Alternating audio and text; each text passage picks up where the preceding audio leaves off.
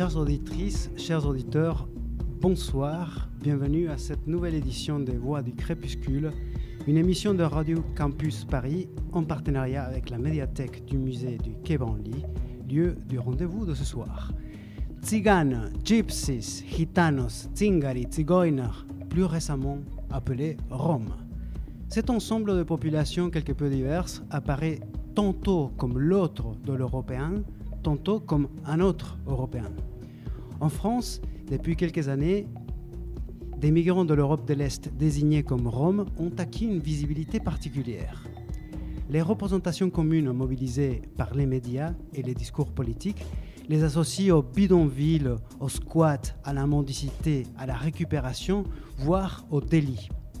Au regard de ces stéréotypes stigmatisants, il ne devrait surprendre personne que le Rome soit en train de devenir la figure même du migrant indésirable.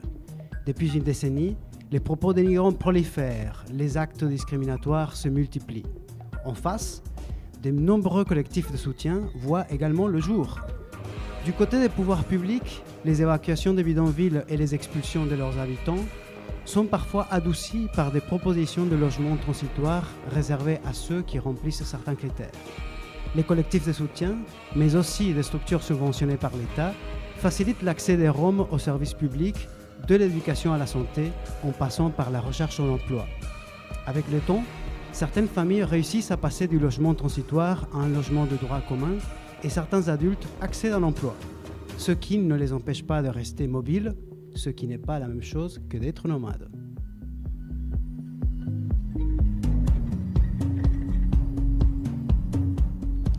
Voici donc le paradoxe.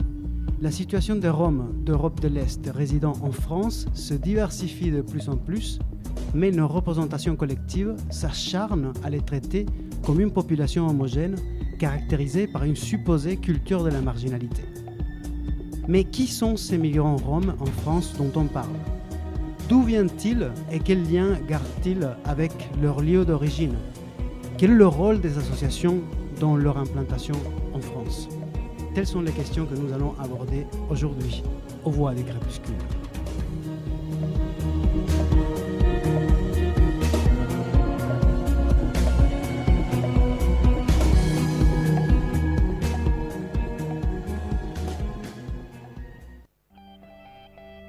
Les voix du crépuscule. Les voix du crépuscule. Les voix du crépuscule.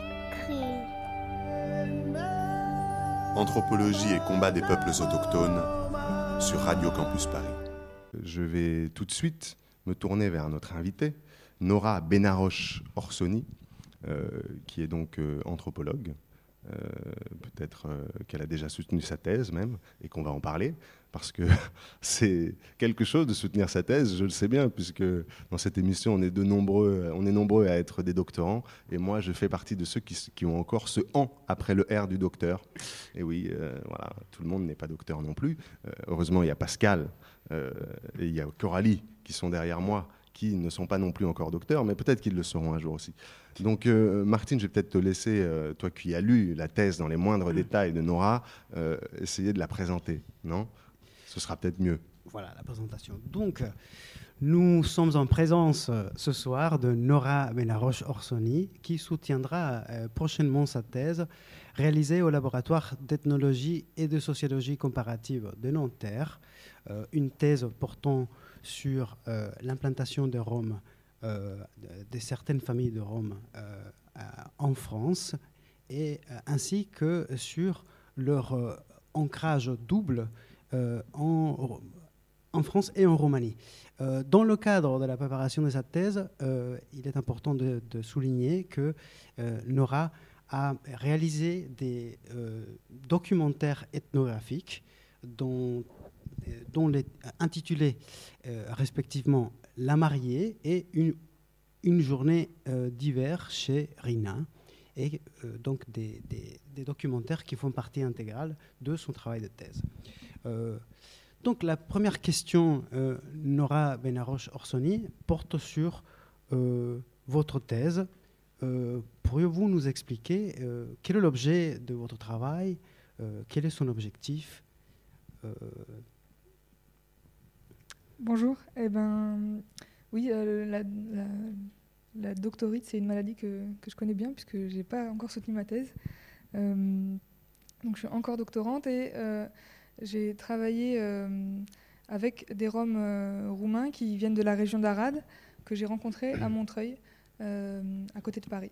et donc ma thèse porte, comme l'a dit Martin, sur le double ancrage exactement. Euh, puisque euh, j'ai étudié les, manières dont euh, ils se sont à la fois investis dans leur ville de résidence, où ils habitent depuis presque une quinzaine d'années, ils sont là depuis le début des années 2000, et les manières dont ils ont conservé un, ancrage, des attachements symboliques et, matériels dans leur village d'origine. Et, donc pour, ce faire, je les ai suivis aussi euh, sur, euh, la route, entre les, deux lieux, euh, pour essayer de comprendre les manières dont ce qui circule entre les deux lieux nourrissent les ancrages respectifs en Roumanie et en France. donc j'ai étudié les, les, flux matériels, immatériels, les, les, moyens de transport, les, biens de consommation et euh, tout ce qui est information et communication.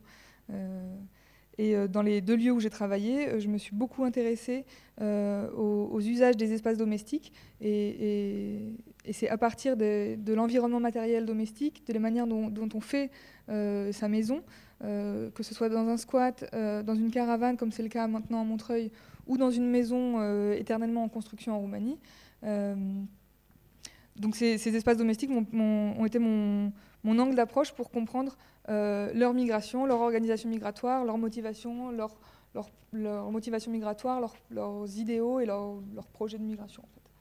Et parmi ces motivations migratoires, lesquelles pouvez-vous euh, euh, évoquer ce soir? Alors, bah, c'est clairement une, migration à caractère économique hein, qui, n'a rien d'exceptionnel dans le contexte de l'Europe de l'Est post-communiste même si ça fait déjà 25 euh, euh, ans euh, que ces régimes ont disparu, les Roms s'inscrivent clairement dans le, flux de tous les migrants est-européens qui sont partis tenter leur chance à l'ouest, sans toutefois couper leurs attaches. Et parmi eux, il y en a qui ont pratiqué des migrations pendulaires, c'est-à-dire des séjours très courts et temporaires dans les deux, endroits d'attache. Les Roms l'ont fait aussi à un moment en tout cas les Roms que je connais l'ont fait à un moment. Et euh, voilà, maintenant ils sont installés à Montreuil, mais bon, c'est des migrants économiques, hein, comme euh, ils sont très très nombreux euh, en Roumanie. voilà. bien, et donc parmi ces activités, économiques que, que les Roms mènent en France et qui d'une certaine manière impliquent toute la famille, quelles sont celles avec, euh, avec lesquelles vous avez eu euh, contact? Quelles sont les activités que vous avez vues euh, développer, au moins à Montreuil? Alors, bon, ce pas forcément des activités qui ramènent directement de l'argent, mais c'est des activités qui permettent de survivre puis de vivre bien quand on arrive à, se maintenir dans une situation stable, parmi lesquelles la récupération, euh, la vente, la mendicité, la vente de tout ce qu'on peut vendre. Euh, les plus connus, c'est euh, les journaux, le muguet, les fleurs aux différentes saisons. moi, j'ai surtout suivi les femmes dans leurs activités de, récupération. voilà, les... C'est récupération, mais récupération de quoi? Alors c'est matériel, tout ce qui peut servir, tout ce qu'on peut récupérer gratuitement et qui peut servir dans la maison. Des meubles, des vêtements, des jouets. Euh, des... Bon, après, il y a les, poubelles dans lesquelles on trouve euh, beaucoup de nourriture, euh, mais aussi des produits de beauté. c'est vraiment un, champ très varié. Donc vous les avez suivis concrètement, ça veut dire que vous les avez suivis J'ai fait les poubelles avec eux, j'ai récupéré des vêtements. elles m'ont donné des, pas facile Enfin, je... sur le plan, la démarche, c'est quand même pas évident, de... parce que le regard des gens quand quelqu'un fait les poubelles, c'est pas un regard très agréable euh, à, assumer, j'imagine, non? Bah, Déjà, euh, par rapport aux, femmes, euh, moi, j'ai pas parlé de, des détails de mon, accès au terrain et de mon ethnographie avec elles, mais les moments où, je les ai suivis dans, leur, sortie dans la rue s'inscrivent dans une, enquête très très longue, puisque j'ai commencé en 2006. Et donc j'avais une connaissance intime de ces personnes et puis on, passait du temps ensemble à soit regarder des films, soit à faire un tour au supermarché ou dans les poubelles.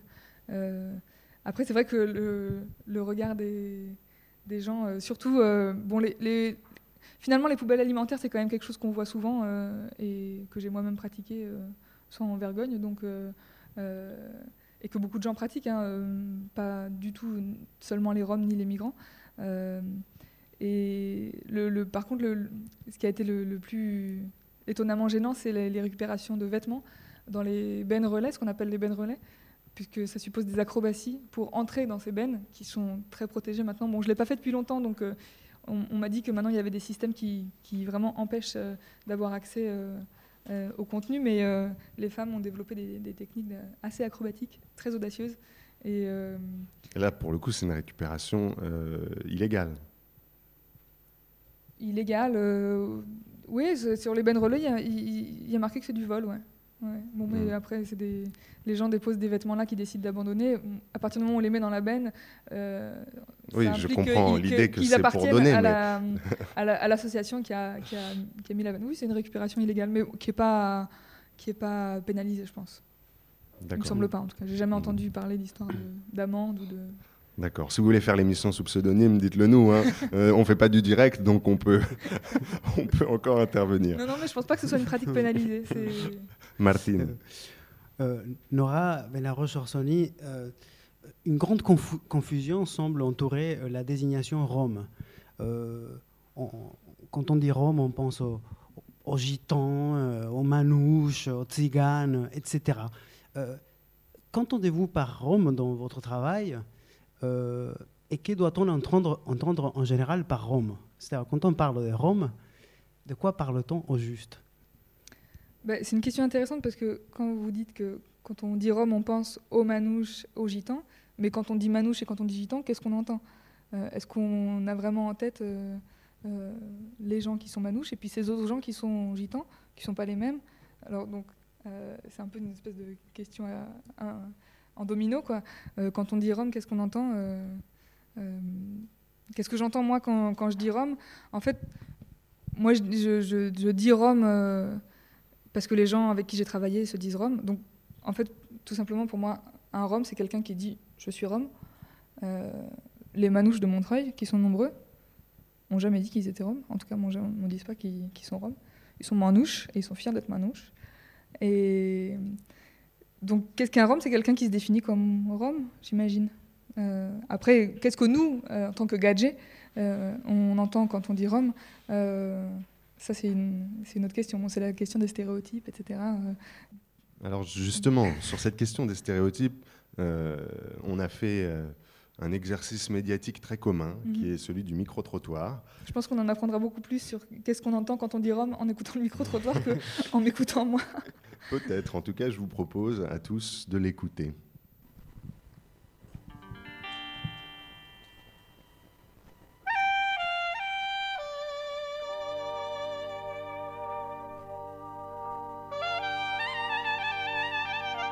Est-ce que vous connaissez la culture rome? Non, mais j'aimerais bien. Pareil. Vous n'avez jamais parlé avec, euh, euh, avec un, ou une Rome euh Non, mais par manque d'occasion, pas par rejet par rapport à ce qui se passe, à des minorités qui, qui donnent une mauvaise image de, des Roms. Mais moi, ça m'attirerait vraiment, enfin, juste de leur parler.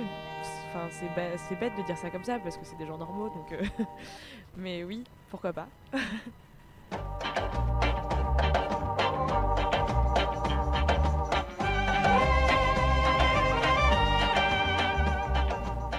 Est-ce que vous connaissez la culture rome Alors malheureusement non, parce que je trouve que c'est un peuple qui est euh, très euh, méprisé de nos jours par, euh, par, les, médias et par les, les personnes autour de nous. Donc malheureusement on ne connaît pas grand-chose sur la culture rome, mais c'est vrai que ça serait intéressant de connaître un peu plus leur culture, parce que je pense que c'est justement l'ignorance qu'on a envers cette ethnie-là qui fait qu'on qu'il y a un gros rejet. Pour vous, la question Rome, euh, c'est quoi Qu'est-ce que ça vous évoque? En France, deux choses. Un discours angélique, une sorte de romantisme pro-Rome, peuple opprimé, ce qui est vrai, hein, enfin, peuple nomade, donc ils ont leurs défenseurs. Musique, ça c'est indéniable, euh, voilà. un destin très très particulier du, peuple rome venu d'Inde. Et question sécuritaire, ben, ces mêmes personnes les nient. Il ne s'agit pas d'en faire un énorme plat, mais elle est réelle. Voilà. Nier le fait que beaucoup de pickpockets dans le métro sont des Roms, gamins, adolescents, instrumentalisés, c'est possible. Enfin, victime de mafia, c'est évidemment possible. Mais le nier, c'est comme vous dire, c'est comme si je vous disais il y a une petite brise et que vous me disiez non, c'est faux. Voilà. Or, il y a une petite brise. Est-ce que tu connais, toi, Vanessa, la culture rome? Personnellement, non, mais c'est quelque chose qui est très péjoratif en général quand on en parle. Et toi, tu as déjà rencontré, parlé avec des Roms? À part ceux qui font de la mendicité, j'avoue que non. j'avoue que non. Est-ce que tu connais la culture rome? Rome ah, La culture rome, non, je connais pas. Un peu noir, chinois, un peu, mais rome, non. Ça me dit rien.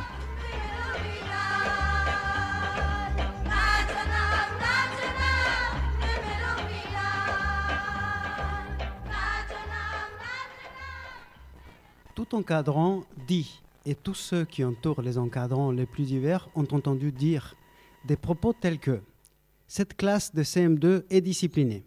Les étudiants de L1 de cette année ne sont pas très doués. La nouvelle promo de stagiaires est très efficace. Des jugements pareils comportent des évaluations comparatives.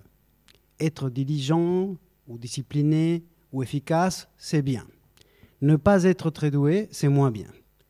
À la fois, ces évaluations se font par contraste cette classe de CM2 est disciplinée comparativement à d'autres classes qui servent de point de référence, par exemple celle de l'année dernière. Ces évaluations comparatives portent non sur des individus, mais sur des groupes. Une classe d'élèves, un ensemble d'étudiants, une promotion de stagiaires. Admettons que nous pouvons mesurer objectivement ces propriétés collectives. Par exemple, la note moyenne des étudiants de licence de cette année est inférieure à celle des étudiants de licence de l'année dernière, ou la productivité moyenne des stagiaires de la nouvelle promotion est plus élevée que celle de la promotion précédente. Naturellement, lorsque nous rencontrons un étudiant de licence de cette année, nous supposons qu'il est moins doué qu'un étudiant de licence de l'année dernière. Mais on a une forte chance de se tromper en raisonnant de la sorte. Depuis les années 1980, toute une branche de la psychologie s'intéresse à la dite cognition sociale, c'est-à-dire aux mécanismes intellectuels ou cognitifs qui nous permettent de nous adapter à l'environnement social. Dans la terminologie des recherches sur la cognition sociale, des jugements comme les étudiants de cette année ne sont pas très doués reçoivent le nom de stéréotypes. Une fois insensiblement intériorisé ou délibérément endossé, un stéréotype peut nous amener à des erreurs de différentes sortes. Par exemple, un stéréotype peut nous amener à surestimer la différence moyenne entre deux groupes ou bien à sous-estimer les différences internes à chaque groupe. Lorsque le stéréotype sous-tend une comparaison entre notre groupe et un autre, entre nous et eux, une erreur supplémentaire consiste à limiter le contenu du stéréotype aux, comparaisons qui nous sont favorables et à ignorer en conséquence ce qui serait favorable à, eux. J'arrive enfin au Rome. Des propos comme les Roms, sont des voleurs ou les Roms s'intègrent mal à la société française constituent sans aucun doute des stéréotypes. Ils ne sont pas tout à fait dépourvus de fondements, mais leur application naïve produit des aberrations inacceptables. Alors que la situation en France de ces migrants majoritairement roumains et parlant le romanesque qu'on appelle Rome se diversifie de plus en plus, il est affligeant de constater que nos stéréotypes sur cette population demeurent un bloc monolithique et sans nuance. Avez-vous déjà eu peur qu'un Japonais en face de vous se suicide Pourtant, le Japon a l'un des taux de suicide les plus élevés au monde. En revanche, avez-vous déjà eu peur d'être agressé par un Rome dans la rue? Tant que nous n'aurons pas révisé nos stéréotypes sur les Roms, ils continueront à produire leurs effets à notre insu. Les voix du crépuscule. Les voix du crépuscule. Les voix du crépuscule. Anthropologie et combat des peuples autochtones sur Radio Campus Paris. Merci Martine pour cette chronique qui effectivement répond parfaitement au micro-trottoir qu'on vient de diffuser. Alors euh, maintenant, il faudrait se tourner. Le peuple a eu la parole dans le micro-trottoir, le peuple du 13e arrondissement. Le peuple de la sortie de la BNF, de la porte de Choisy et de la porte d'Italie, je vous le dis tout de suite, je ne vais pas faire un stéréotype en disant tout de suite que le peuple français a parlé dans mon micro-trottoir. Je, rétablis donc la métonymie, c'est le peuple du 13e arrondissement, le long de la ligne de tram. Il est important, vous verrez plus tard dans une autre émission. Donc il a eu la parole, Martine a eu la parole en tant qu'expert, puisque Martine, euh, journaliste amateur, est aussi un enquêteur euh, sur la question Rome, et donc il a réfléchi sur la question des stéréotypes. Et maintenant, la salle doit avoir la parole, elle l'aura tout à l'heure. On va d'abord la donner à Nora Benaroche Orsoni, euh, Nora, j'imagine que vous avez des réactions euh, face à ce micro-trottoir et à cette chronique de, Martine qui en propose un décryptage. Euh, oui, il, m'a plus micro-trottoir, notamment les deux premières personnes qui ont parlé, parce que je me suis vraiment reconnue. bon, je ne sais pas quel âge avaient ces deux jeunes filles qui ont parlé, mais j'ai cru m'entendre moi à 16 ans ou 17 ans. Et je connaissais pas les Roms, et c'était bien dommage. Et c'est pour ça que j'ai fait de l'anthropologie. J'ai cherché un prétexte. Une des deux euh, disait qu'elle avait jamais eu l'occasion, et moi j'avais jamais eu l'occasion euh, non plus euh, spontanément comme ça. Donc j'ai. C'était de jeunes étudiantes. Voilà. Donc quand j'étais une jeune étudiante, j'ai trouvé un bon prétexte pour aller toquer à la porte des Roms qui habitaient dans un squat de Montreuil. Enfin, qui, à, l'époque ouais. habitaient pas dans un squat encore, dormaient dehors. J'ai pas dû, pas pu toquer à leur porte. Vous êtes rentré, c'est comme ça que vous êtes rentré sur votre terrain en allant. Euh, euh, je suis euh, entré sur mon terrain en, prenant contact avec des comités de soutien. bon, quand on, commence un, master d'anthropologie, il faut faire un mémoire, une enquête, etc. J'avais plein de copains et de copines qui partaient à l'étranger, notamment des, amis qui partaient en Roumanie chercher un village ou faire leur enquête. Moi, j'avais pas du tout le courage de faire ça. Partir huit mois, chercher un village. donc un village rome Ouais, ou, ou par un village où ça dépend euh, en fonction de ce sur quoi on travaille, mais elle partait à l'étranger et dire bon ben une copine qui est partie en Serbie chercher un village pour travailler sur le voisinage. Euh, moi, j'étais, je me sentais incapable à 20 ans d'aller juste chercher un village sans savoir combien de temps ça allait me prendre et comment les gens allaient m'accueillir. Donc, j'ai ouvert ma boîte mail et j'ai envoyé des mails au comité de soutien de Bagnolet, de Montreuil, de, le plus près possible. Et euh, c'est les, les, gens de Montreuil qui m'ont répondu, notamment euh, Colette et ses amis, Colette qu'on va entendre tout à l'heure. Colette Lepage. Colette, Colette, Lepage, pardon. Et donc, c'est eux, qui, eux et elles qui m'ont introduit aux, aux, familles qui dormaient sur la place de la mairie. D'accord.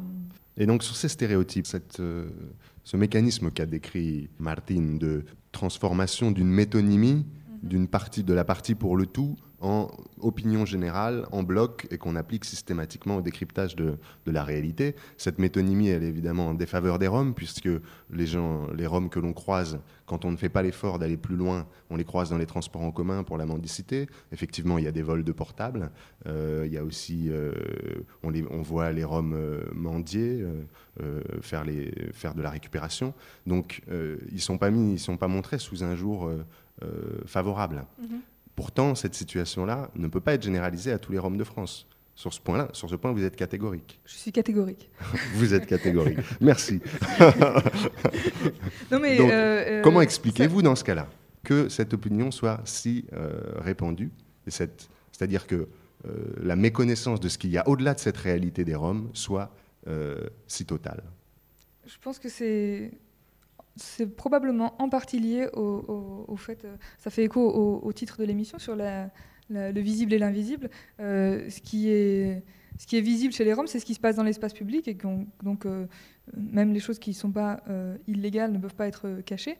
donc il y a une survisibilité de toutes leurs pratiques dans l'espace public, puisque c'est des gens qui, vivent des ressources de la ville en fait.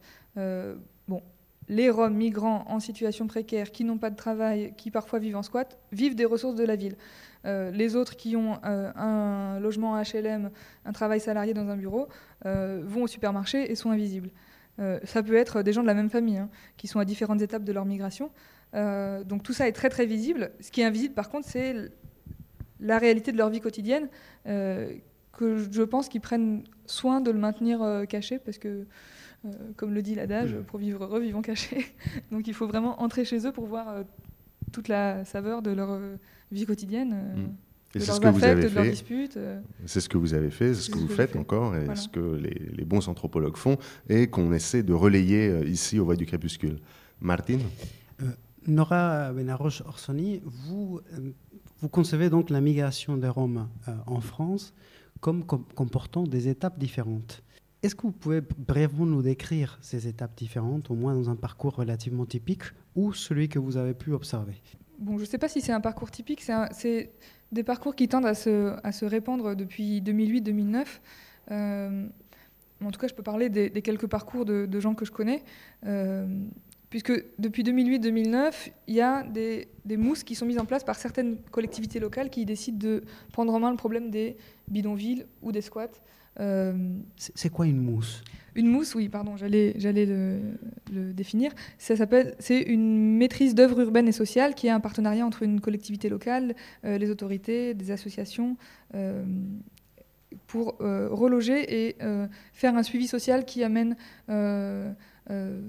au niveau du logement, après une phase de logement transitoire, à un logement de droit commun, et les travailleurs sociaux, de leur côté, euh, se chargent de l'insertion professionnelle, scolaire, de la formation, etc. Pour revenir aux, étapes de la migration, euh, mmh. les étapes que moi j'ai vues chez les familles que j'ai connues sont passées de, pour Montreuil d'une vie en squat, puisque après, l'implantation des, habitats précaires dépend aussi de, l'endroit où on s'installe. Euh, le fait est que, euh, contrairement au nord de la Seine-Saint-Denis, à Montreuil, il n'y a pas d'énormes terrains euh, vides où ils auraient eu le loisir d'installer des, grands camps comme ceux qu'on voit dans les médias.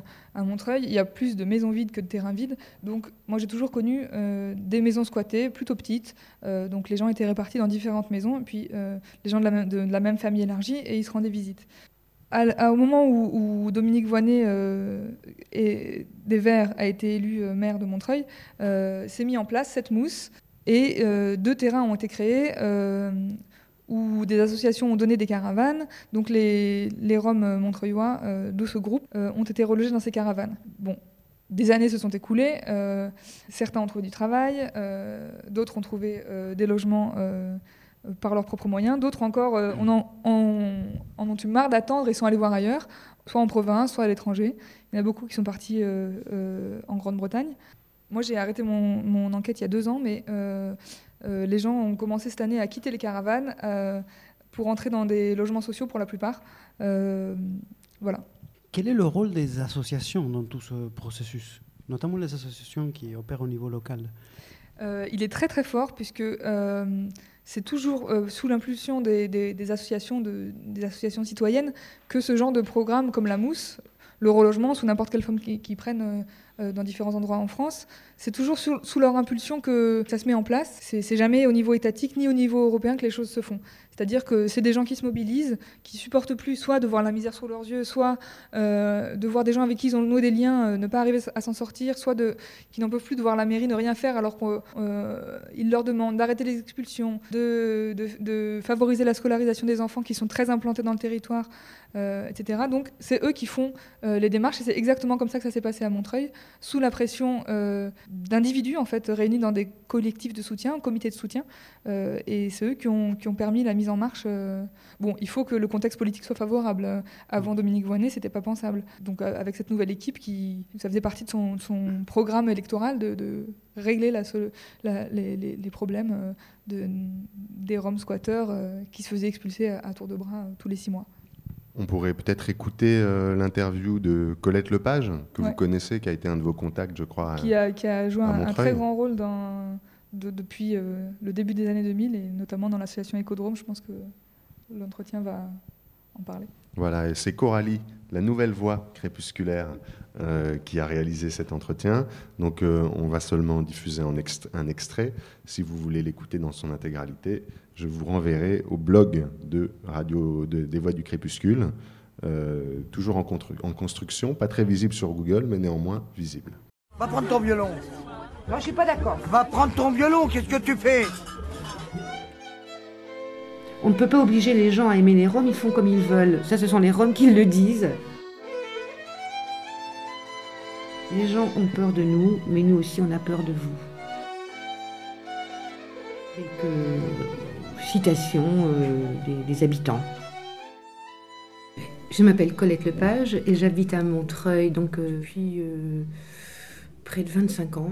Actuellement, nous sommes dans le centre social Solidarité Français Migrants, SFM Montreuil, qui est un centre social associatif où je suis bénévole et membre du bureau en tant que secrétaire.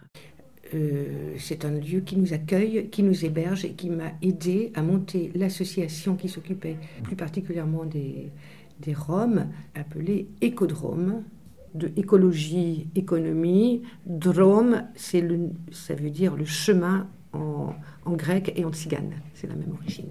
Voilà, le chemin de l'écologie et de l'économie. J'en suis la présidente et Écodrome est, né euh, à partir du moment où euh, on, on s'est aperçu, je me suis aperçu qu'il y avait des, familles en face de chez moi dans des cabanes avec des enfants.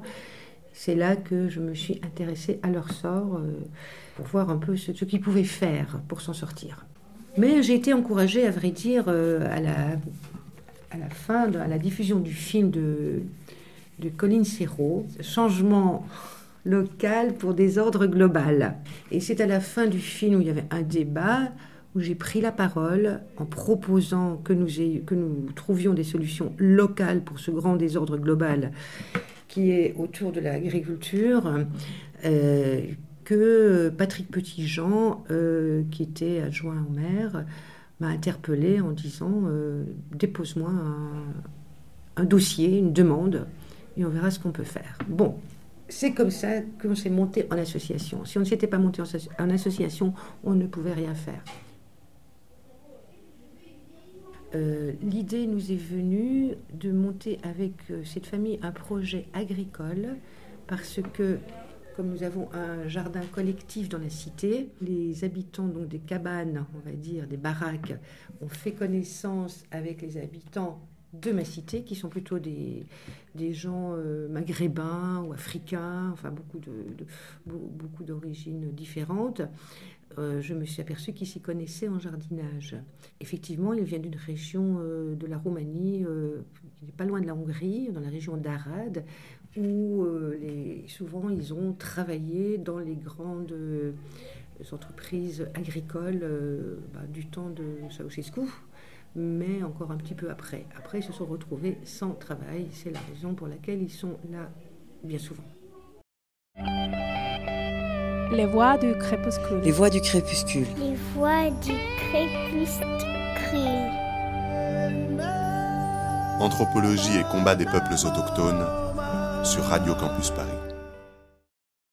je pense que ça fait particulièrement euh, bien écho à ce que je viens de raconter, puisque euh, le fait est que Colette parle d'autres gens. Euh, donc, bon, j'ai oublié d'en parler, euh, mais euh, les gens avec qui j'ai travaillé, donc qui sont arrivés au début des années 2000, ont été pris en charge, relogés dans ces caravanes par la mairie. sauf que l'histoire de, des migrations ne s'est pas arrêtée à ce moment-là et que d'autres Roms, d'autres Roumains, d'autres étrangers ont continué à arriver à Montreuil après ça. Et euh, euh, la mairie, forte de son programme de relogement, qui, il faut l'avouer, était très impressionnant par rapport euh, aux autres mousses mises en place en France qui n'ont jamais compté plus de 70 personnes, sur ordre des préfectures, qui ne voulaient pas, en, pas, prendre en charge plus de 70 ou 80 personnes. Euh, à l'inverse, la mairie de Montreuil a directement pris en charge 350 personnes sans filtre euh, au préalable, si ce n'est euh, l'appartenance euh, à ces familles élargies et puis le fait qu'elles étaient déjà là, reconnues par les militants des comités de soutien, habitant dans les squats d'avant. Excusez-moi, juste Nora Benaroche, à quoi correspondent ces critères établis par les préfectures Alors, souvent, de 70 personnes? La préfecture, quand, quand une mairie met en place une mousse, c'est en partenariat avec la préfecture et la préfecture demande un diagnostic social social ou diagnostic quelque chose de social, je ne sais plus exactement. Donc un, entretien entre les travailleurs sociaux et euh, les familles, les chefs de famille, euh, pour euh, évaluer leur intégrabilité. Donc leur niveau de langue française, est-ce que les enfants sont scolarisés, est-ce qu'ils fréquentent bien l'école euh, sérieusement, depuis combien de temps, quel est leur projet professionnel, est-ce qu'ils ont des diplômes, euh, est-ce qu'ils ont amené avec eux des diplômes de Roumanie, est-ce qu'ils ont des savoir-faire professionnels, bref, est-ce qu'ils vont être employables, intégrables, assimilables.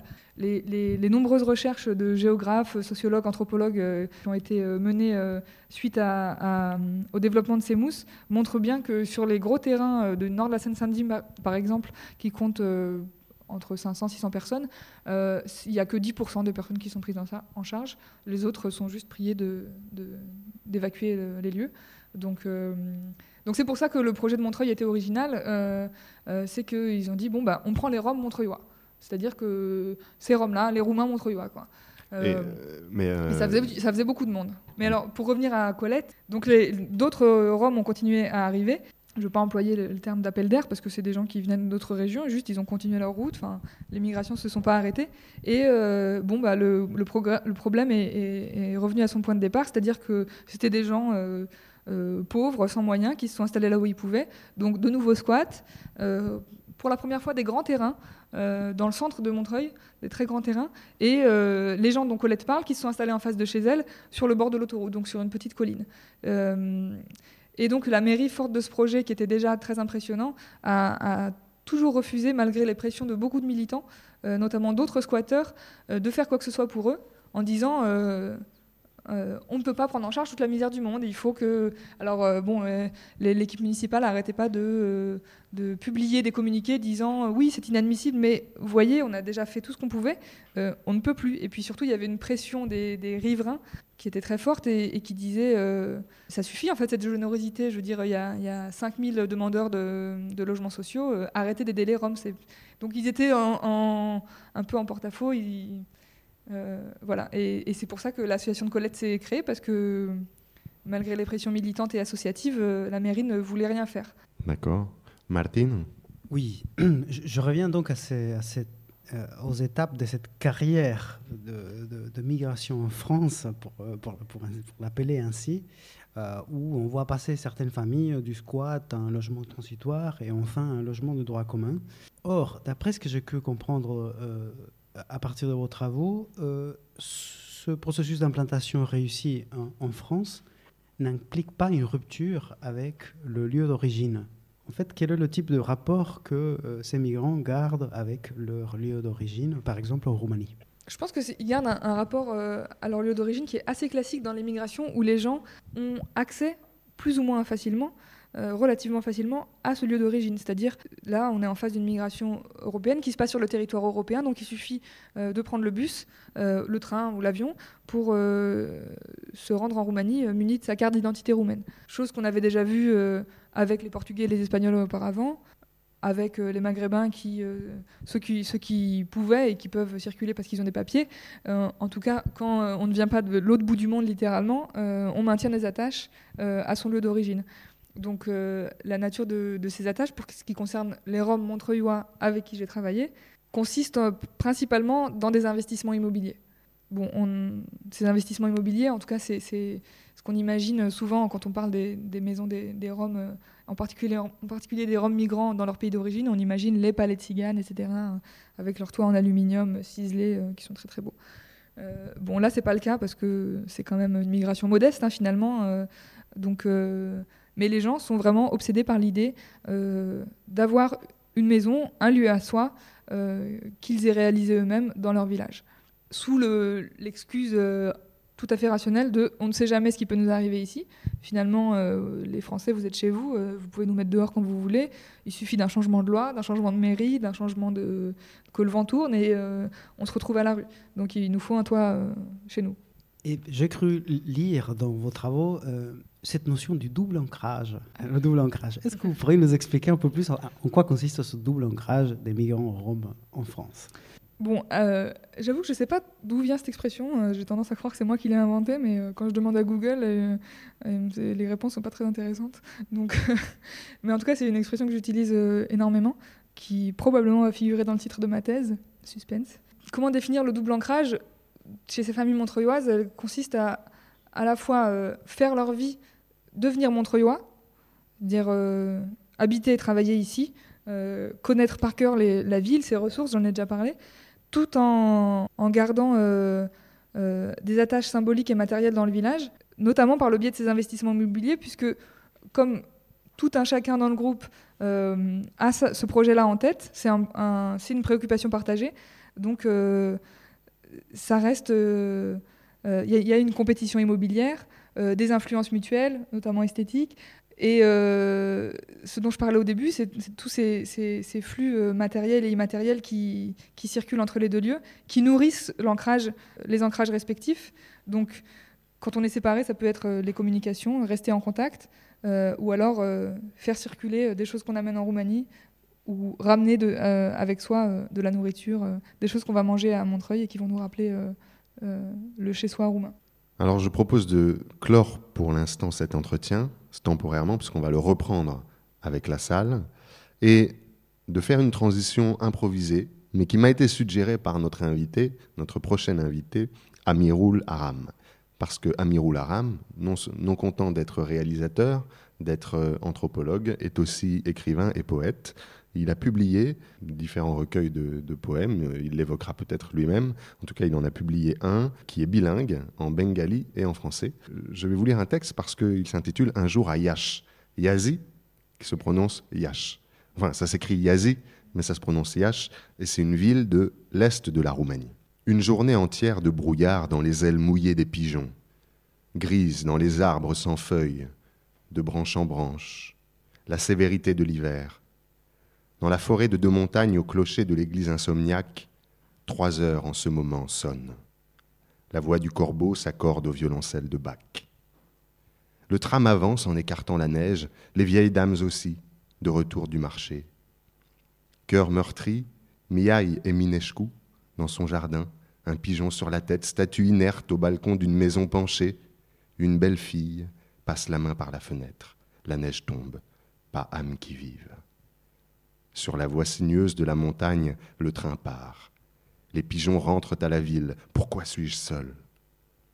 Tout doucement, aller vers mon amour. Mais je m'arrête. Tu es là, debout au coin de la rue, main dans la main nous marchons. Là-bas, au bord de la rivière, dans un brouillard dense, insouciant silencieux, tous les deux, noyés. Les voix du crépuscule. Les voix du crépuscule. Les voix du crépuscule. Anthropologie et combat des peuples autochtones sur Radio Campus Paris. Voilà, c'est sur cette euh, page de poésie que s'achève l'entretien de cette émission et que s'ouvre le débat avec la salle. Euh, J'attends donc que des mains se lèvent et que la parole se prenne. J'en vois une qui se lève tout de suite. Euh, oui, il va falloir par contre euh, peut-être se rapprocher, monsieur, de nous parce que nous ne sommes pas équipés de micros sans fil. Donc on va voir jusqu'où on peut aller. Oui, votre voix porte, mais il faut le- l'enregistrer pour l'histoire. Et pour l'enregistrer pour l'histoire, il faut euh, le micro. Enregistré pour l'histoire, euh, j'en ai un peu l'habitude, puisque j'ai présenté 18 ans le journal télévisé belge. bon, euh, je suis très loin d'être un, non même pas un spécialiste, mais de connaître véritablement le problème Rome, mais j'en ai eu quelques approches, quelques approches tout à fait, je m'en- m'empresse de le dire, tout à fait superficielles. Donc je ne vais pas du tout intervenir en, tranchant, euh, mais en interrogeant plus qu'en tranchant. Je dirais simplement, lorsque vous avez parlé, Madame, tout à l'heure de stéréotypes, mon Dieu, les stéréotypes ne datent pas d'hier, et tous les tintinologues se souviendront des bijoux de la Castafiore. Je ne sais pas si vous vous en souvenez, mais les voleurs n'étaient pas des Roms, mais c'était une pie. Donc, pour les tintinologues. Cela étant, euh, il est une phrase, il est une phrase que j'ai notée euh, au passage, c'est celle de Colette Lepage, quand il, quand il dit Les gens ont peur de nous et nous avons peur d'eux. Et ça, je crois que c'est assez exact. J'ai l'impression que d'abord, c'est un problème social, très évidemment un problème social, et à plusieurs facettes. Il y a la manière dont nous les voyons et la manière dont ils nous voient. J'ai eu euh, une conscience euh, très vive, je dirais, de l'existence de ce problème lorsque j'ai été, parce que j'étais parlementaire européen aussi, lorsque j'ai été observateur en Roumanie lors des premières élections démocratiques en Roumanie. Je ne connais pas. C'était en quelle année? C'était au début des années 90. D'accord. Début des années 90. Et je ne connais pas le problème des Roms, pas, pas plus que, que n'importe qui. Et je dois dire qu'il m'a fallu, je ne sais pas, bah, une heure, deux heures en arrivant en Roumanie pour me rendre compte de, de l'existence du problème et de la violence du problème. Les Roms étaient présents, présents dans, la vie quotidienne, dans la vie de la rue, dirais-je, et c'était un, spectacle, je dirais, qui n'était pas, qui n'était pas rassurant, qui n'était pas rassurant. C'est un simple constat, et c'est superficiel, je m'empresse de le dire. Mais j'ai un peu l'impression qu'il y a, et vous me direz si euh, j'ai raison ou si au contraire vous infirmez ce que je dis, mais il y a un peu, et le, terme est peut-être mal choisi, mais il y a un peu une culture de ghetto chez eux.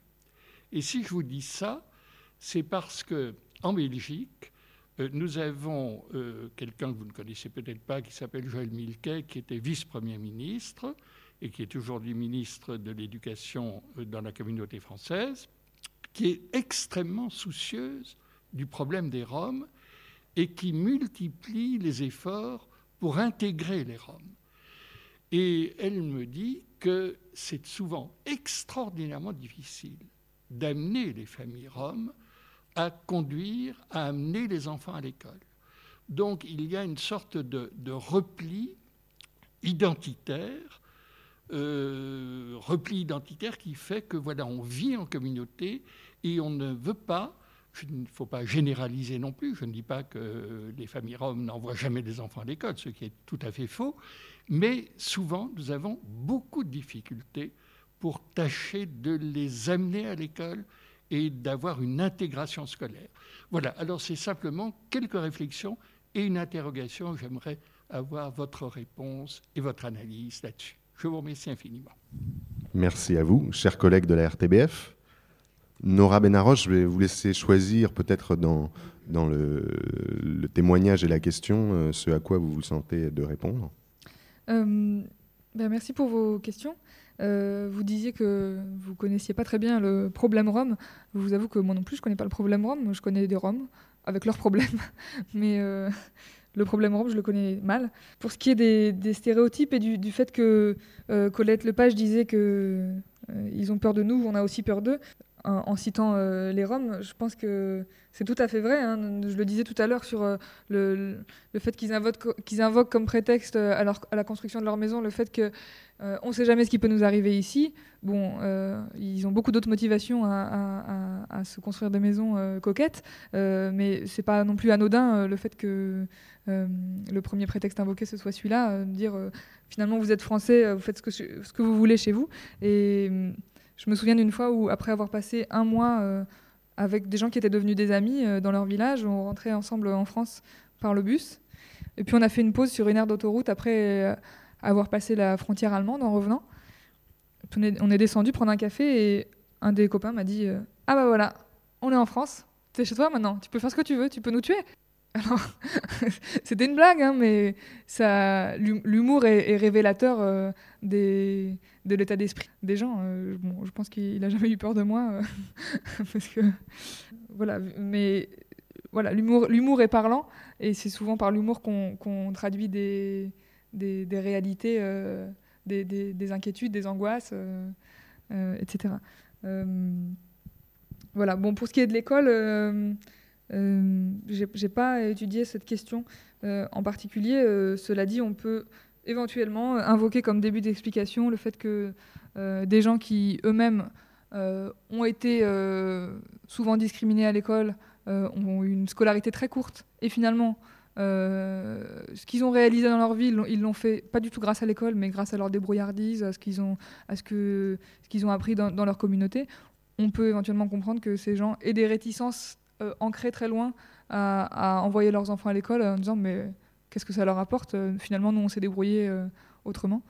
Euh, ça justifie pas. Euh, bon, on ne peut pas critiquer la, déscolarisation en France. Donc, en tout cas en Occident, le, fait que souvent la scolarisation est associée aux droits des enfants, donc c'est difficile de porter un discours disant que finalement c'est peut-être légitime, mais peut-être que ça explique. c'est un début d'explication qui est très très incomplète, je pense, parce que moi je connais mal la, la question de la scolarisation et du refus de scolarisation. Mais voilà ce que je pouvais en dire. Merci.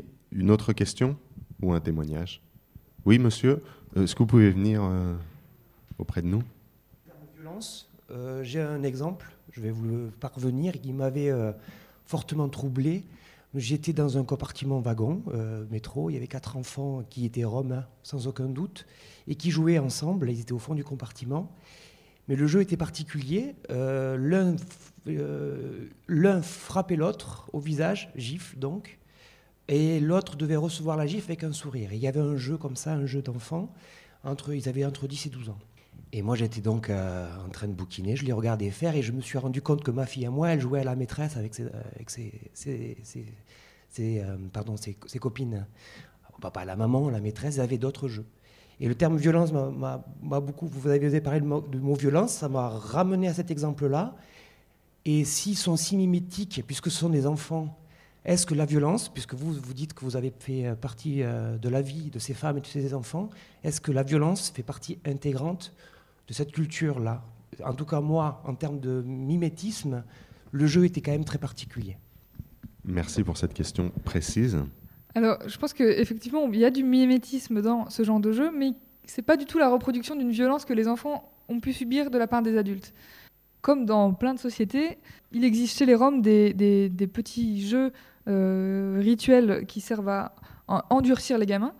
Notamment, par exemple, moi, ce que j'ai vu souvent, c'est euh, un père qui pousse son fils de 3 ou 4 ans à aller vers euh, quelqu'un qui peut être son oncle, qui est un gros bonhomme, qui a l'air très très méchant, et qui menace de le frapper, qui lui dit Mais vas-y, vas-y.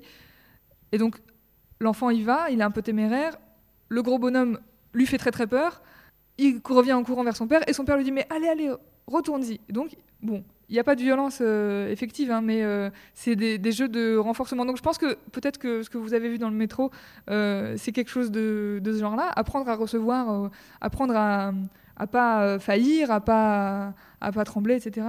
Je n'ai pas beaucoup d'exemples d'autres sociétés, mais c'est quand même quelque chose qu'on, qui en anthropologie est très très répandu.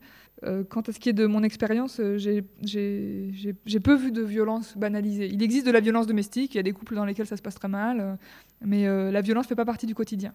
Encore une question? Oui, madame, est-ce que vous pouvez venir vers nous? Moi, je vais continuer un petit peu sur la, la question de l'intégration, d'autant plus que donc, vous connaissez le cas de Montreuil. Est-ce qu'il y a une volonté d'intégration qui semble s'être euh, manifestée, parce que souvent on reproche aux Roms de ne pas vouloir s'intégrer, euh, ce que disait le, précédent intervenant, euh, pas les enfants à l'école, etc. Mais il y a un mode d'intégration un peu nouveau, c'est le vote. Les Roms, semble-t-il, ont voté aux dernières élections municipales dans de nombreuses municipalités autour de, Paris. Ils ont le droit de voter puisque leur pays fait partie de, l'Union européenne, donc ils ont le droit de voter aux élections locales. Est-ce que vous savez si ont été très nombreux à voter, dans quelle proportion? Je pense que oui, puisqu'il y a eu euh, des contestations, notamment à Saint-Denis, où euh, certains certains partis politiques ont, reproché euh, le vote des Roms en disant voilà, euh, la municipalité a profité du des Roms, des étrangers, de ces gens qui n'ont aucune attache réelle avec le, avec le pays. Et j'ai même une deuxième question, qui est un peu le, miroir de, de, celle-ci. Euh, on a souvent l'idée, quand on ne les connaît pas, et d'ailleurs c'est le cas de la plupart des, gens, euh, que ce sont des, gens qui ne s'attachent pas à, un territoire, qui n'ont pas vraiment de patrie. Or, ce que vous dites sur la construction de maisons euh, dans leur patrie d'origine, la Roumanie, semble prouver le contraire. Et ça semble prouver un désir de retour, un attachement à la terre. Donc, euh, est-ce que vous pouvez m'éclairer sur cette question? Merci pour cette intervention et ces deux questions. Nora Benaroche euh, Alors, je suis vraiment désolée parce que pour la question du vote, euh, je ne peux absolument pas vous répondre. J'ai deux mauvaises excuses. L'une qui est que euh, j'étais pas à Montreuil pendant, les, pendant, avant et après les élections. L'autre qui est que je suis en train d'écrire ma thèse, donc le monde n'existe plus, à part ce soir.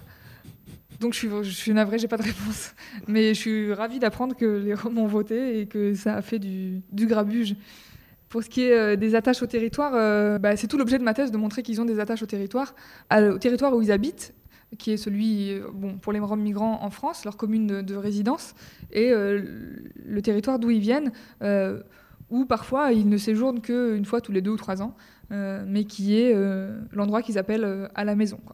Euh, et qui, enfin, je pense que c'est tout à fait faux de dire qu'ils n'ont pas d'attache, euh, euh, pas de patrie, etc. Ils se, sentent, ils se sentent profondément roumains. Et quand on les connaît et qu'on connaît les Roumains par ailleurs, on voit à quel point ils sont roumains.